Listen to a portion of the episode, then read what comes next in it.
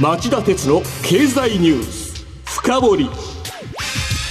皆さんこんにちは。番組アンカー経済ジャーナリストの町田鉄です。こんにちは。番組アシスタントの杉浦舞です。新型コロナ対策をして放送します、えー、今日のテーマはこちらです。絵に描いた餅のエネルギー基本計画。忍び寄る EU の輸入炭素税というリスクはい、えー、政府経済産業省が先週の水曜日に公表した新しいエネルギー基本計画の原案は絵に描いた餅で突っ込みどころが満載です。菅総理が国際公約した気候変動対策の青写真として注目されていたにもかかわらず実現性が乏しくマスメディアから集中放火を浴びているんです。しかし気候変動対策は一過性の問題ではありません。国際社会は真面目に気候変動対策に取り組まない国や地域企業への包囲網を狭めています。そんな動きの先頭を切って EU ヨーロッパ連合は自分たちよりも気候変動対策が遅れている国や地域からの輸入品に事実上の関税国境炭素税とか国境炭素調整措置と言いますがこれを2023年から試験的に導入する準備を始めており今のままだと日本企業が格好の標的にされかねないんです。アメリカや中国も EU に追随し貿易立国日本の存立が揺らぐリスクがあるわけです。今日はそうした事態を招かないためにどうすれば実効性のある気候変動対策を作れるのかを考えてみたいと思います。それではお知らせの後町田さんにじっくり深掘ってもらいましょう町田鉄の経済ニュース。深掘り。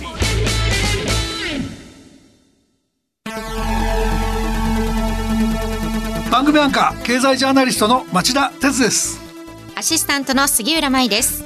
金曜日午後4時からは1週間の世界と日本のニュースがわかる町田鉄の経済ニュースカウントダウン。午後5時35分からは経済ニュースをとことん掘っていく町田鉄の経済ニュース深掘りそして午後11時からはエコノミストにじっくり話をお聞きする町田徹の経済リポート深掘り。金曜日にこの3本を聞けばあなたも経済エキスパートに早変わり。就職活動でも強い武器になりそうです。金曜日は忙しいあるいは聞き逃したという方も大丈夫。 radiko なら1週間いつでも聞くことができます。また公式ツイッター町田徹の深堀三兄弟もぜひ検索してフォローしてください激動する事態の中で確かな視点を持つためにも町田鉄の深堀三兄弟ぜひお聞きください。今日の深堀。まずはそもそもエネルギー基本計画とはどんなものなのか町田さん簡単に説明してください。はいあのもともとはエネルギー自給率の低い日本が中長期的に見てピンチにならないようにどんなエネルギーをどんなふうに調達して利用していけばよいかを示す経済戦略で3年に一度見直してきました、はい、で今回菅総理が気候変動対策での国際的な出遅れを挽回するとしてまず去年秋の所信表明演説で2050年までの実質カーボンニュートラルラルの実現を宣言。さらに今年4月の気候変動サミットに合わせてそのロードマップとして2030年の温暖化ガスの排出を2013年度比で46%以上減らす。と国際公約したのでそれをどういう計画で実現するのかっていう観点からも大いに注目されていたわけです。なるほどそういうものなんですね。で大きな問題の一つは2030年に必要な電力をどんなエネルギーで発電していくかを示す電源構成案です。杉浦さんこれちょっと説明してくれますか？はい。まず電源構成案の策定にあたって徹底した省エネルギー節電の推進を実施するとしこれにより2030年に必要な総発電電力量を6年前に策定した現行計画より1割ぐらい少ない9300から9400億キロワットアワー程度に抑えられるという前提を設けました。その上で主要3電源の新たな構成比について原子力はこれまでの計画と同じ20から22%を維持するとした一方で再生可能エネルギーはこれまでの22から24%より大きく引き上げて36から38%に増やすとしました。この結果、温暖化ガスを排出する火力の占める割合を、これまでの計画の56%より大きく引き下げて、41%に圧縮できるとしています。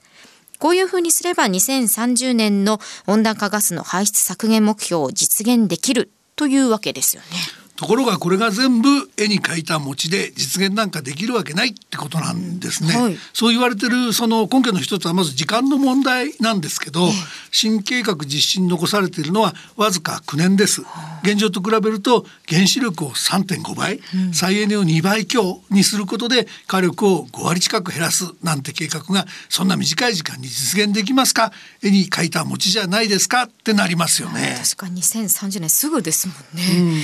そして新聞各紙の論調もこれって厳しかったですよね。そうなんです。まず再エネについて各紙のあの書きぶりを引用してみましょう。はい、朝日新聞が例外的に社説で最優先と明記し主力電源と明確に位置づけたことは評価できるとしましたが日本経済新聞は各省庁から集めた再生エネの見込み量を精一杯積み上げても36から38%に届かない不足を埋める方策を早急に具体化しなければならないと突っ込みました。あと読売新聞も菅総理が掲げる目標から逆算した数字で見切り発車の側面は否めないと実現性の乏しさを指摘しています。まあ、あの僕の観点から補足しておきますとね、ええ、天候に左右される再エネの弱点を補うにはバックアップに火力電力火力発電が必要になりがちでそのそうすると火力が思うように減らせないことが予想されます。え、それから再生エネ発電の、えー、電気が余った時に貯めておく蓄電池の確保や送電網の建設にも膨大なコストがかかります、うん、さらに再エネの太陽光や風力の発電所づくりに適する場所が枯渇気味になっていることも考えなきゃいけませんからそうすると日経や読売の指摘は的を射ているってことになるんですね。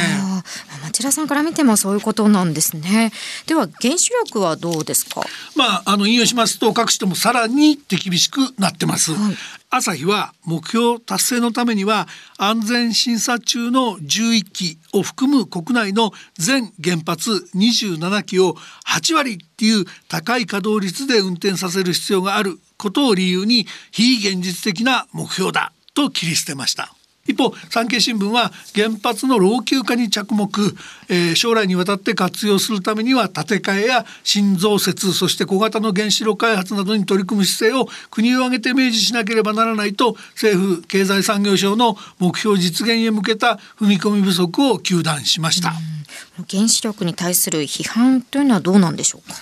あの間違ってるという気は全くない適切なんでしょうけども、はい、だけど個人的には何を今更って感じがしちゃうんです。これ新聞の批判ですけどね。えー、というのはその政府経済産業省は最初から本気で原子力を活用する気なんてなかったと僕は見てるからなんです。はい、はい、あの例えばその使用済み核燃料の最終処分地の確保など懸案の解決に早くからもっとあの本腰を入れた本気で考えてるなら入れてたはずだからですよね。でこの最終処分場の問題っていうのは2011年に東京電力福島第一原子力発電所の事故が起きた後総理大臣経験者の小泉純一郎さんがトイレのないマンションだって揶揄した問題です。ね、ね、でこれを解決しとかないと今ある原発の再稼働だってその燃料出るわけですから、えー、本格化できないよっていう問題です。なので新増設なんて考えてたら真っ先に解決しておかないといけない問題でしょ？これ町田さんが一番手厳しいですね。そうですか？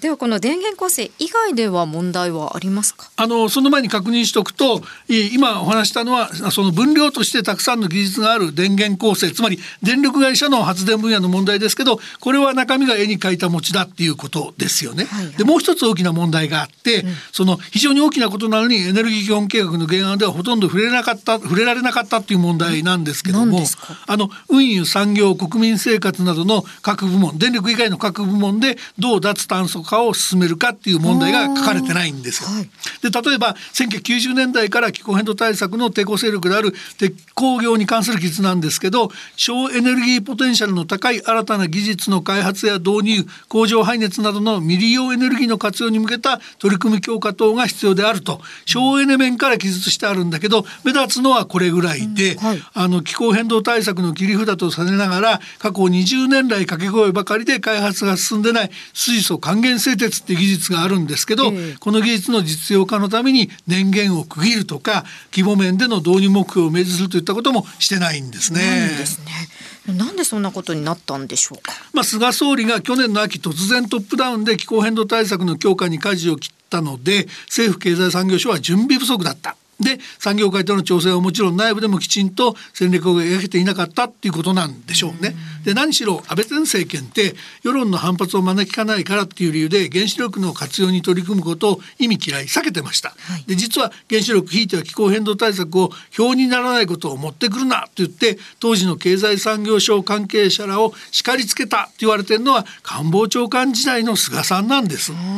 つまり停滞させた張本人が菅さんだったわけです。このため3年前のエネルギー基本戦略の改定では政府経済産業省が電源構成の見直しを見送ったほどでした。まあ3年前からちゃんとやってればもうちょっと具体性もあったかもしれませんけどね。あとわずか9年間で絵に描いた餅ではなくちゃんと国際公約を守るためにはこれどうすればいいんでしょうか？あのね政策作りの観点から考えれば、はい電力運輸製造国民生活の各分野で具体的な温暖化ガスの排出削減目標を作ってそのためにこういう技術が必要だっていうんでその普及計画なんかを事細かく決めていくっていうと大変な人の調整が必要で時間と手間がかかりますよね。でその時間と労力節約したいなら企業や消費者の温暖化ガス排出に課税する炭素税っていうのを国内で導入して強引に経済原理でもって結果としてその